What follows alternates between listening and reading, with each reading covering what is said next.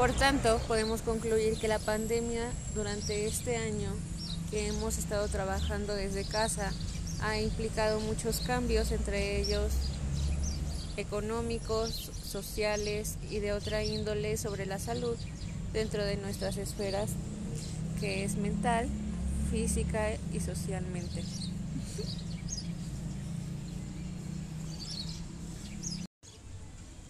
Hola, buenas tardes. Mi nombre es Maritere Hernández García y soy de la Preparatoria Oficial 33 de Metepec. El día de hoy les voy a hablar en mi segundo episodio del podcast acerca de la pandemia, la crisis económica que ha causado en las familias de nuestra escuela. Eh, para empezar, les hablaremos sobre el incremento de contagios que han venido sucediendo. El incremento es el número de contagios por mes en la comunidad desde que inició la pandemia por COVID-19. Desde la primera persona registrada como contagiada durante los siguientes tres meses aumentó a 30, dos meses después a 50, tres meses consecuentes ya eran 80 personas infectadas en el municipio. Las defunciones en un momento determinado incrementaron en un punto donde los casos se hicieron ver por estas, ya que fue un periodo donde se registró que el séptimo mes 12 personas fueron registradas, 8 en el octavo y 5 en el noveno, siendo casos particulares en personas de distintos rangos de edad. Mientras que el desempleo se vio afectado desde inicios de la pandemia, puesto que los que vendían en tiendas escolares dentro y fuera, su labor fue parado igual que pequeños comercios dentro de la comunidad, ya que el trabajo de los habitantes fueron paralizados o desempleados temporalmente, lo que conllevó a menores ingresos y menos gasto económico dentro de la misma comunidad. Esto en sí fue un problema más grande, ya que muchos dependían de otros sectores de empresas más grandes. Hoy en día se está volviendo a la normalidad. Los trabajadores que llevaban en casa laborando desde ahí volvieron. Los empleos regresaron y un pequeño porcentaje de alumnos volvieron a la escuela. El nivel socioeconómico se ve mejorando.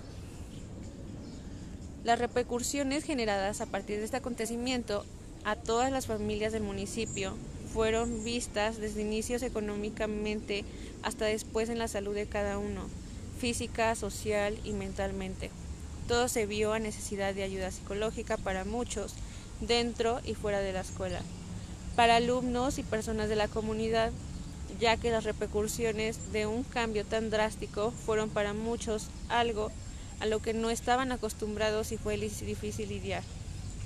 Se pretende reactivar la economía en la comunidad abriendo los pequeños negocios con las medidas pertinentes de higiene y salubridad, para que se vuelva a la normalidad de la mejor manera que sea posible sin que corramos riesgos como comunidad de un brote o contagio.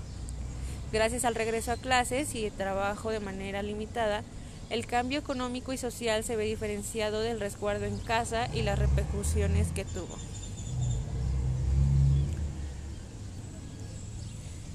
Dentro de este tiempo, en, comunidades virtuales, aprendimos que vivimos en un mundo globalizado y no solo las grandes empresas son las que necesitan comunicarse con otras sedes o departamentos ubicados en lugares distantes.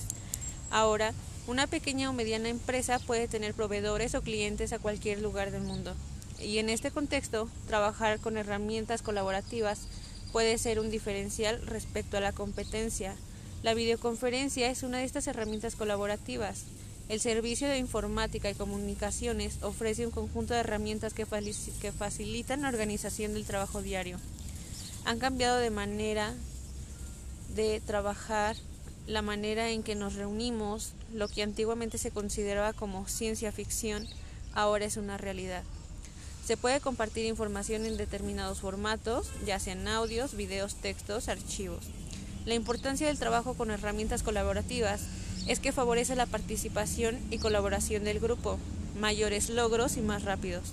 La autoevaluación, la responsabilidad, el pensamiento crítico, mejora el lenguaje, aprendes a contrastar puntos de vista, a comunicar y argumentar tus ideas. Aprendes a resolver conflictos, intercambias experiencias, logras metas en comunes y aprendes colaborativamente. Los tipos de red y comunidades virtuales para el intercambio de información y archivos multimedia en el ámbito laboral, profesional y escolar de manera ética y responsablemente. Unos de los grandes ejemplos que tenemos son Facebook, que es muy usado usualmente en nuestra vida cotidiana, es una comunidad y red virtual que permite compartir imágenes, archivos, audios y videos desde tu ordenador para cualquier ámbito. Cuenta con medidas que ayudan a que entre los integrantes de dicho grupo social formado mantenga orden ética y responsablemente. WhatsApp es una aplicación de red de comunicación donde puedes interactuar con otros de manera privada, cifrado extremo a extremo, videollamadas, chat, audio, Puedes compartir a diferentes aplicaciones desde ahí de forma muy fácil.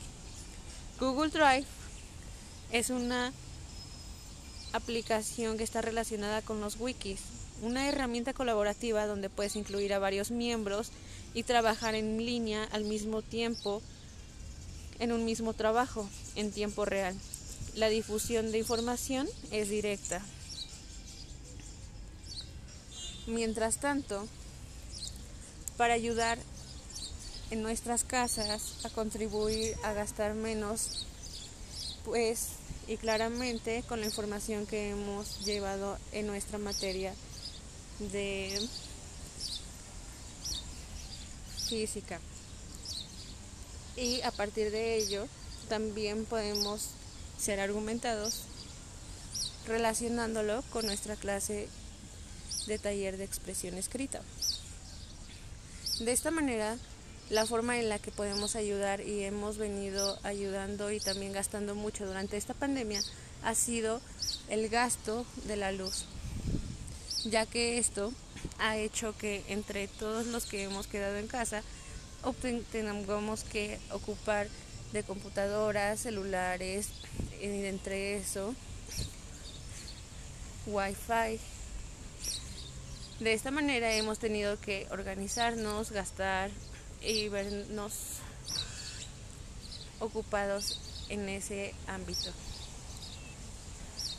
De otra manera, sabemos que el gasto de energía es un incremento en el gasto socioeconómico de cada una de las familias de esta escuela, por lo que las recomendaciones es apagar las luces cada que, las, que ya no las utilicemos.